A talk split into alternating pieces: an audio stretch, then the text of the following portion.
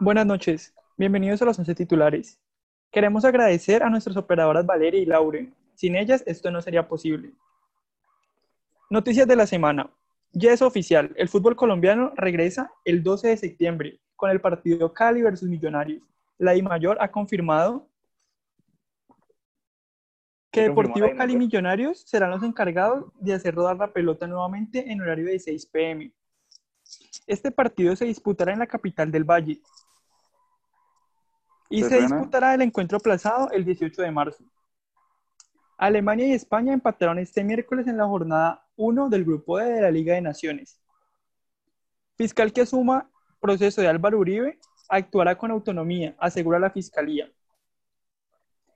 Y finalmente, el senador Iván Cepeda presentó este miércoles la recusación contra el fiscal general Francisco Barbosa y la vicefiscal Marta Mancera, con el fin de impedir que ambos funcionarios conozcan el proceso contra el senador Álvaro Uribe.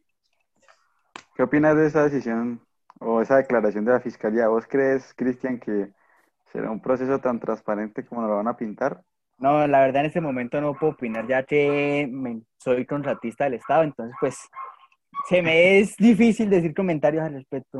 Ahora, Cristian ahora tienen puesto en la alcaldía, entonces... Sí, ya entonces ya... Eh, es un hombre institucionalizado, ya no, ya, no puedo opinar. polémicos de la semana. La gente vende los valores por nada.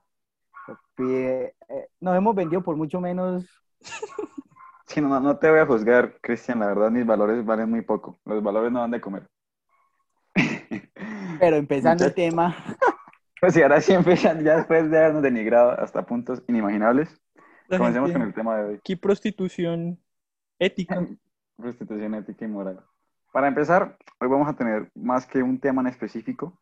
Bueno, sí tenemos un tema en específico del cual vamos a estar debatiendo y vamos a estar planteando diferentes preguntas para que ustedes también, los oyentes, puedan tomar una opinión al respecto. El tema de hoy va a ser el regreso del fútbol colombiano, de la liga colombiana, pues, digamos, a nuestros televisores, ¿no? A que van a volver al ruedo. Esta tan maravillosa liga que está tan llena de emociones y... la pregunta es, ¿van a regresar nuestros televisores? Yo no creo que al mío regresen. Tampoco, tampoco, ah, tampoco. Lo veo muy difícil. Pero antes de hacer especulaciones, comencemos con la primera pregunta. Muchachos, ¿ustedes están de acuerdo con el regreso de la Liga Colombiana? No. no, no estoy de acuerdo. Eh, o sea, no podría estar más. O sea, no, no, no solamente no estoy de acuerdo con que regrese el fútbol colombiano, no puedo estar más en desacuerdo. ¿Quieres exponer tu postura? ¿Por qué, no quieres que el fútbol O sea, no, no, quiero, no quiero hablar de... Hoy no voy a hablar de las masacres colectivas y no voy a hablar de la independencia de poderes. Hoy voy a hablar de por qué yo considero que eh, en este momento que vive Colombia, el fútbol colombiano y la liga no debería regresar. En primer lugar, creo que no debería regresar porque, o sea, no creo, o sea, las ligas europeas van a regresar, o sea, van a regresar simultáneamente. Antes de la pandemia, digamos que la liga y con, con, lo que pasó con Win, con el canal Premium, la liga no era que tuviera un rating pues excesivamente alto. La gente no interrumpía sus actividades por decir yo quiero ver un partido de liga. Entonces, o sea, eso es lo inicial, es como, más que si es necesario reactivar o no la liga, es la gente si quiere ver la liga. Eh, pero tú no estás dando las preguntas. Pero sí, tenés razón, la verdad. Yo, si me, si me dicen si estoy de acuerdo o no, yo digo que estoy y al mismo tiempo no estoy en, en, desacuerdo. Para empezar, yo entiendo... no, no, pero escucha mi postura. O sea, yo entiendo que tenga que volver por cuestiones de que es una industria. O sea, al igual que el resto de los sectores económicos, tiene que volver eventualmente y si no, pues supongo yo que va a quebrar, como pasa con todo. Lo que me preocupa también está relacionado con, con lo tuyo, Kevin. O sea, sí puede que vuelva, porque claro, es un, es un sector económico eh, voy a atreverme a decir importante en nuestro país, pero realmente va a tener, ah, va a ser sostenible este tipo de industria como estamos hoy en día, o, por lo menos va, va, a tener una rentabilidad importante, porque mira, todo, lo que decís es cierto, o sea, ahorita dentro de pocos días, dentro de pocas semanas van a comenzar las ligas europeas a, a pues, comenzar, y pues, siendo sincero, yo prefiero un Getafe a la vez que un Cali Santa Fe. con, todo, con todo respeto a los hinchas, yo soy hincha, bueno, considero hincha del Cali, pero bueno, hay que ser sinceros. la, la, liga no estaba en su mejor momento antes, dudo que vaya a estar en su mejor momento eh, después de que la reactivación de la industria. ¿Vos qué opinas, Cristian? Que eso está también, fútbol colombiano. Como... no, siguiendo de pronto la línea de como que si no, está, obviamente como futboleros y como programa deportivo queremos de que el fútbol retorne y el espectáculo y todo eso, pero pues en qué condiciones está volviendo. Recuerdo que cuando estaban hablando de los primeros protocolos, en la fase, en la fase 5, que es la de, de, competencia, se decía que los únicos que iban a poder estar en el estadio, salvo los futbolistas, técnicos y toda la parte, iban a ser los canales deportivos de transmisión. Y en Colombia el único canal deportivo de transmisión que tiene derecho es Winsport. y entonces como que va a volver el fútbol a cambio de a obligarnos a parar. Y el primer proyecto que tenían están quitando a los a los que somos fan del radio escucha, porque yo soy más fan de escuchar los partidos que verlos. Entonces estaban solamente, estaban activando el fútbol para qué? Para apoyar a Win y para apoyar a las cadenas, a las casas de apuestas que son las actuales patrocinadoras del fútbol colombiano. Ahora en el último proyecto que sacó, como que sí estaban incluyendo a, a la prensa, a la prensa deportiva, a, a las emisoras y todo eso, pero sacaron a los fotógrafos. Y en el debate que había en estos días en Twitter que yo leía, decía como que, bueno, el fútbol colombiano aquí en Televisa, todos los partidos de la A, sí mucho, y eso que muchas veces ponen un canal secundario para televisar el Huila Patriotas, y en la B sintonizaban, sintonizan cinco partidos. Entonces como que, bueno, están reactivando el fútbol, pero ¿para quién? Para las ciudades de Bogotá, Cali, Medellín. Entonces como que están descartando todo, están dejando literal lo que menos querían este proyecto para el fútbol lo que menos quiere es mostrar fútbol, solamente quieren de que Winsport recupere el dinero que perdió y que las casas de apuestas ganen un dinerito extra, pero pues no estamos viendo nada, entonces no considero que sea justo que se reactive la liga colombiana. Es que además a mí me parece un descaro, parce. O sea, me parece que la jugada que hizo Winsport sin duda es la, la, jugada de marketing más estúpida de la historia. O sea, yo pudiendo ver la Champions, ¿por qué voy a pagar por ver un Águilas Doradas contra Alianza Petrolera? O sea, ¿por qué yo me pondría en esa situación? Yo lo veo muy complejo. ¿Por qué Charlie se pondría en esa situación? Me parece una pregunta que podríamos... Esa pregunta Un hombre tan ocupado. un hombre honorable tenemos que pedirle permiso para grabar este programa. Va a perder el tiempo con un partido. ¿Verdad? Es que sí, exactamente. Yo, que ustedes tienen que buscar en mi apretada agenda tiempo para grabar. ¿Por qué voy a ver un partido de la Liga Colombiana? Y eso no ya la Se va a molestar con... Ah, eso, Cristian, sigue recachando. Pero ahora sí, ya con la segunda pregunta, o más bien la pregunta compuesta. Primero es, ¿quién va a ver la liga? Que eso se, de eso se viene el quién va a pagar por ver la liga. Porque creo que hicieron una rebaja. Yo, yo no lo voy a hacer. No sé ustedes. No, no, mucho menos. Por lo menos la voy a ver. ¿Quién la va a pagar? Si a mí me decían el primer mes de cuarentena, hay fútbol colombiano, uno dice, ah, pues no estoy haciendo nada más, como que bueno, uno lo paga. Pero ahora que uno me digo, puede salir. Yo la pienso, incluso yo te digo, incluso así, no sé si pensarla. Sí, es que hasta, hasta ponerla como ruido de fondo. ¿Sí me entendés? Que uno está aburrido, pero van ahorita, primero, es cierto, ya hay cosas más que uno puede hacer y además ya están llegando las ligas europeas que em, no sé ustedes qué opinan, creo que eso va a ser una decisión unánime. Aquí nunca estamos de acuerdo con nada, pero creo que en esto vamos a coincidir todos. Y es que la liga colombiana no es ni la mitad de entretenida de lo que puede ser eh, cualquier liga de las grandes ligas europeas. O sea, hasta la francesa, parce. Te lo juro, la paso mejor que la liga francesa. No, y por lo menos ah, terminando la respuesta, es quien antes de win, de win más, uno como que, yo hincha del Cali y me gusta ir al estadio a los partidos. Entonces como que del, cuando juega el Cali de local, voy al estadio y cuando está visitante como que me lo veo, pero de resto yo para qué voy al fútbol colombiano.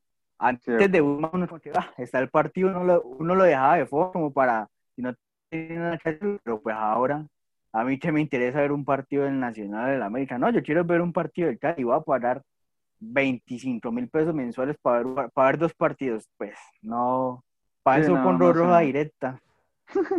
para eso ver los highlights en YouTube después, pana, porque. o sea, mira, yo te lo reduzco más. Yo veía fútbol colombiano cuando jugaba específicamente Cali Santa Fe. De resto no, porque mi papá es de Santa Fe y me gustaba, me gustaba estar ahí para, para poder, para poder gozar en el momento o en la, en la posibilidad de que el Cali ganara. Ese era mi único insumo para ver el fútbol colombiano. Porque es que, parce, o sea, no es por ser, pues no es por tirarle mal a nuestra propia liga, pero nuestra liga está, ya, ya, ya venía mal desde antes de, la, de, COVID, ya venía mal desde antes de Win Sport Plus. Ahora, con todo esto, ¿para quién va? Y eso que hicieron rebajas, ¿quién va a pagar por eso? O sea, muy poca gente, yo creo realmente muy, muy, muy, a los que son ya muy hinchas, no les importa ver esos partidos, porque es que la mayoría de los partidos no son muy atractivos, siendo sincero. Ajá, no, y además también está el hecho de que por lo menos está en la vuelta de que para el hogar, para vos tener win en el hogar cuesta como 25 mil, pero cuando es establecimiento comercial es mucho más caro, entonces yo como te vea, ¿para qué voy a parar un, un canal si puedo irme al bar que queda cerca de mi casa o el estanco o la tiendita y me lo doy allá y apoyo al, al pequeño empresario. Pero pues ahora ya no puede, ahora ya no podemos ir al bar ni nada a ver fútbol, entonces pues tampoco es que nos den muchas opciones. Y además es eso, lo que hace limitar a la gente. Literalmente uno veía, si uno veía partidos era porque los veía con amigos y, y era más por, por, reunirse que por otra cosa y por tomar una cerveza y todo eso, pero o sea, ya con, con, todas estas restricciones, que bueno, ya sí están abriendo cosas, pero uno puedes precisamente lo que vos decías, irse un estanco con tanta tranquilidad, pues también uno la pierde del, el gusto a ver ese tipo de partidos, ¿no? Que no son, no son atractivos por sí solos, son atractivos cuando los ves con amigos. Y ahí se vuelve bacano el, el parche. Pero pues, no sé. Y además eso, otra cosa que tener en cuenta, y es otra de las preguntas que tenemos que plantearnos, es qué tipo de medidas de bioseguridad eh, pues se van a implementar para la llegada, ¿no? O sea, realmente esto se va a hacer, se va a hacer bien, porque yo me pongo a pensar y, mucha gente podría decir, bueno, pero es que en Europa las ligas comenzaron hace rato y, y, si ellos son Europa, pues ¿por qué no lo hacemos nosotros? Y nosotros ah, literalmente hacemos todo lo que hace Europa después.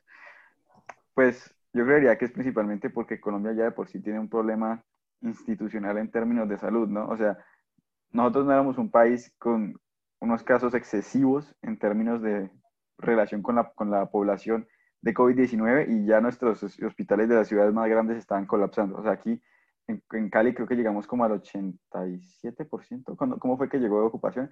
No me acuerdo cuánto, pero estaba altísimo.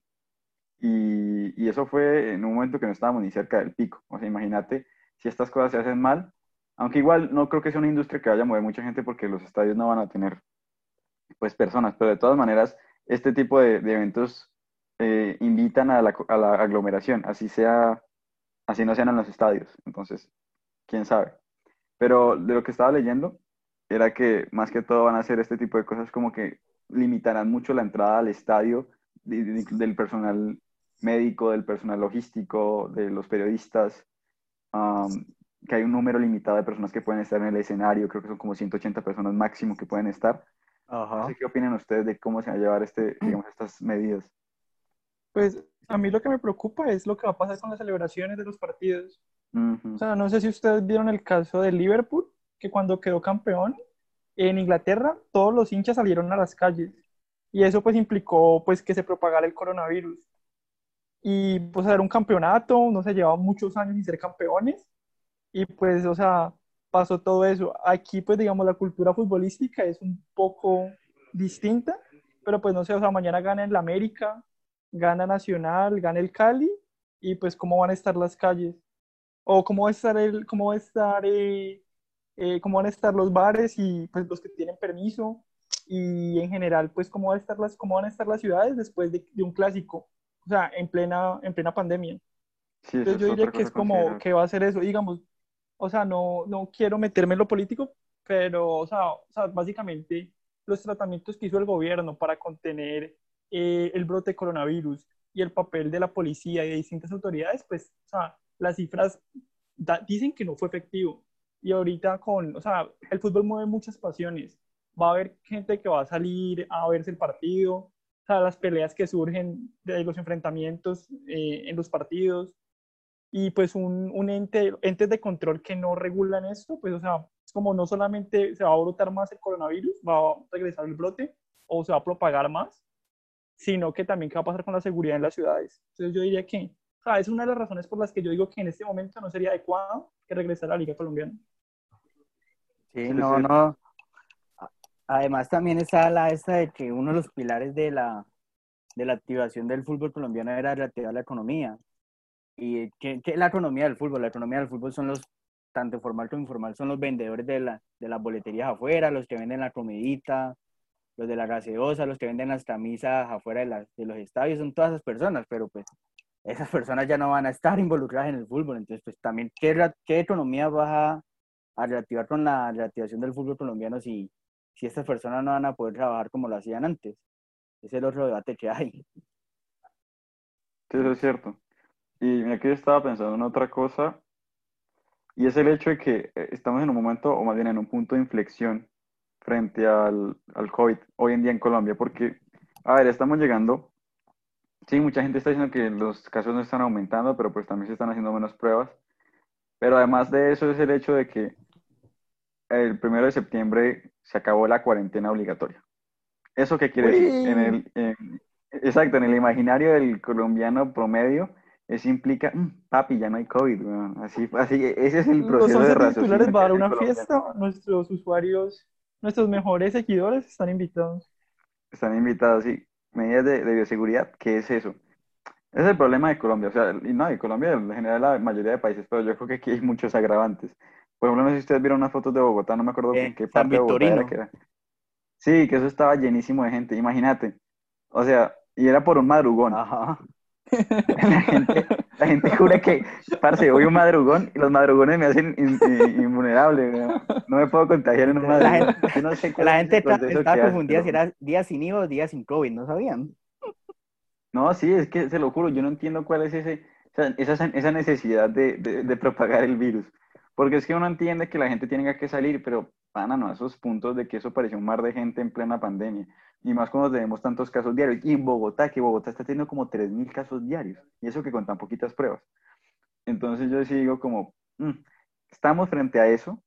Como, o sea, ya estamos en un momento donde la gente, bueno, hace mucho tiempo la gente estaba saliendo, pero ahora puede hacerlo de manera libre en teoría. ¿Y eso qué quiere decir? Que la mayoría de gente entiende que el COVID dejó de ser un factor determinante en su vida ya voy a poder seguir viviendo según yo lo desee y si mucho me tendré que poner el, tapabocas cuando el policía esté frente, porque de resto, nada más. Porque como vos decías, en Bogotá, en esa foto no había nadie con tapabocas, o muy pocos. Entonces, ¿eso cómo se va, digamos, a, relacionar con el hecho de que ahora la gente puede que siga o, se vea, digamos, en, en, algún punto influenciada a aglomerarse precisamente por lo que es la cuestión del fútbol? Porque nosotros estamos diciendo que el fútbol probablemente no tenga mucha repercusión la, la, industria en este momento en cuanto a que, bueno, si ahora toca pagar, es una liga que estaba perdiendo mucho atractivo y que eso lo evidenciamos en el rating y en, el, digamos, en los llenos que estaban los estadios antes de la pandemia, pero igualmente mucha gente le sigue gustando y mucha gente va a hacer lo que sea, así irse al estanco para ver el partido. Y eso implica aglomeración.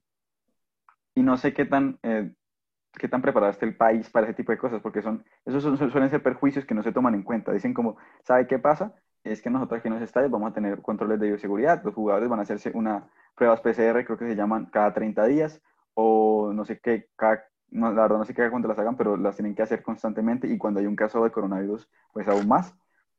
Pero esos son factores, o más bien perjuicios que pueden evitarse estando directamente involucrados en el, en el escenario del fútbol, que es el estadio. Pero por fuera pasan muchas más cosas. Y por fuera se, se alienta mucho a una, a una sociedad que ya de por sí tiene poco sentido de responsabilidad y, y, más bien de, ¿cómo decirlo así? De llevar a cabo un, propósito de manera colectiva, ¿no? Aquí, si uno le dicen, vea, todos tenemos que estar en la casa porque pues si no se va, se va a seguir dando este COVID, la gente no le importa. O sea, dice, mientras a mí no me pase nada, está bien. Y, y eso ya es una cosa que, que va a ser un agravante ahí, ¿no? Entonces eso es lo que me preocupa a mí, que se junte el hecho de que ahora sentimos una completa libertad donde ya no hay ningún tipo de presión institucional y además ahora una de las actividades que más invita a la aglomeración. Pero pues me parece que es, ¿sabes? Una actividad que invita a la aglomeración, pero hay actividades que invitan aún más a la aglomeración. Yo he estado la semana, el, el sábado hubo una marcha que era una super aglomeración. Uy, sí, una super Eso fue, o sea, yo nunca había visto gente, o sea... La ciudad se paralizó. se para... Yo nunca había visto tanta gente con mano firme y corazón grande juntos. O sea, yo, yo la verdad, yo me preocupé, o sea, nunca había visto tanta gente, nunca había visto tanta gente en la Ríos de personas, ahí se pueden ver los votos, ahí se ven los votos. Yo nunca he visto tanta ahí gente se, en la ahí, calle. Ahí se ven todas las cédulas muertas. ahí se ven los perfiles de Instagram falsos. Bueno, recordemos que... no, pero, o sea, ya hablando en serio, es como, o sea, es mi opinión, pero, o sea, es la opinión, pues, según lo que veo de los tres en ese programa, o sea, el país no está para que la liga regrese. No. O sea, obviamente hay intereses económicos y pues, o sea, mueve plata, los derechos televisivos, muchos equipos también, o sea, también hay que considerar a los equipos, ¿no? O sea, aquí somos hinchas de un equipo que está parcialmente eh, acomodado. No, no ese, no es el término apropiado. No hay término apropiado para describir la situación financiera, pero, hay equipos que están peor. eso es cierto. No, y aprovechando, digamos, que tenemos un economista con nosotros, Ay, hablando de que de que qué tan financieramente rentable el fútbol colombiano hoy en día. Porque estamos hablando de que sí, que en esta pandemia todos los equipos tuvieron afectaciones económicas, tuvieron que bajarse el sueldo y todo eso. De que está la, la denuncia de los dineros de los derechos televisivos, de que nunca llegó a plata, de que están implicados los presidentes de la América y el Medellín, que por eso salió este man de Vélez de la presidencia de la I Mayor, entonces, como que no hay fútbol para hacer dinero, pero digo, no hay dinero para hacer fútbol. pero entonces, como no, que. No, pero la primera, la primera, la primera también estaba bien, la primera también estaba bien. sí, sí, las dos, como que en cualquier contexto las dos sirven, pero pues. No, no, hay, no hay patrocinadores para el fútbol femenino y supuestamente lo van a hacer. Entonces, como que, ¿qué implicaciones económicas hay para. Sí, sí estamos en la capacidad de parar todas estas medidas de seguridad, estos protocolos, de jurar a puerta cerrada. Como que no sé, Charlie, cómo puedo analizar todo esto. gracias por preguntarle al economista de tercer semestre. Muy amable, gracias por confiar en mí. Eh, ¿Charlie ha visto micro 1, micro 2? Ni que ha visto micro, yo estoy viendo. Charlie ha visto más... principio de economía, otro es principio de economía y. y una veraneada.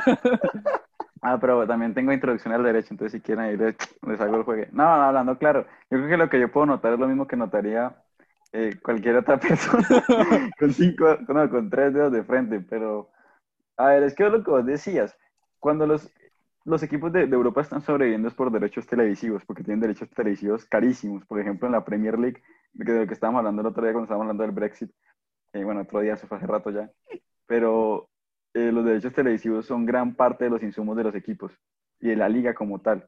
Y ahorita mismo, con esa jugadota tan babosa de Winsport, pues yo creo que en un principio se va, a recaudar muchísimo menos precisamente por, por rating y por estas cuestiones.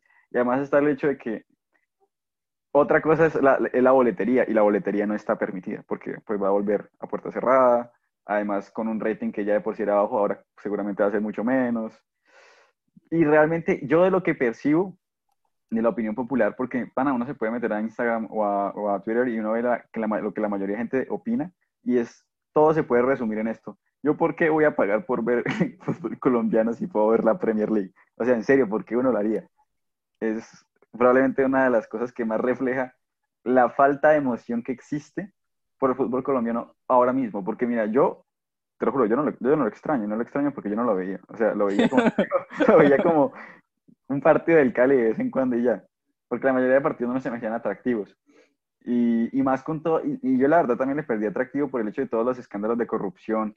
Ese tipo de cosas que yo digo como, ah, qué pereza esta liga. No, a mí, a mí me, me quita mucho las ganas de, de ver los partidos también, ese tipo de cosas. Porque si fuera una liga que uno dice, liga que está haciendo las cosas bien, yo digo, parce, hasta me aguanto un partido de la Alianza Petrolera. O sea, hago el esfuerzo. Pero pues, no, yo lo veo muy, yo veo que esto se viene muy pailas para el fútbol colombiano. Y yo no sé, porque, no, porque desconozco el dato, qué tanta capacidad financiera tengan los equipos o la mayoría de equipos colombianos ahora mismo. No lo sé, pero si hay equipos europeos que estaban pasando la mal con esto de la, de la pandemia, ¿cómo serán los equipos de acá? O sea, ese yo creo que es el único argumento que yo entiendo como algo que podríamos decir sí se necesita que vuelva a la Liga Colombiana, es que si no vuelve, muchos equipos, o por lo menos algún, uno que otro equipo, podría caer directamente en bancarrota. Entonces pues, es como... Por lo menos lo que uno lee es que los, y lo que todo el mundo sabe que los equipos financieramente más fuertes en Colombia son Nacional y el Deportivo Cali por su forma de, de sociedad. Pero digamos el América, ¿por qué tuvo que salir de Rangel? Porque no tenía dinero para comprarlo. ¿Por qué casi no puede convertir y por qué muchos jugadores de ese América campeón salieron?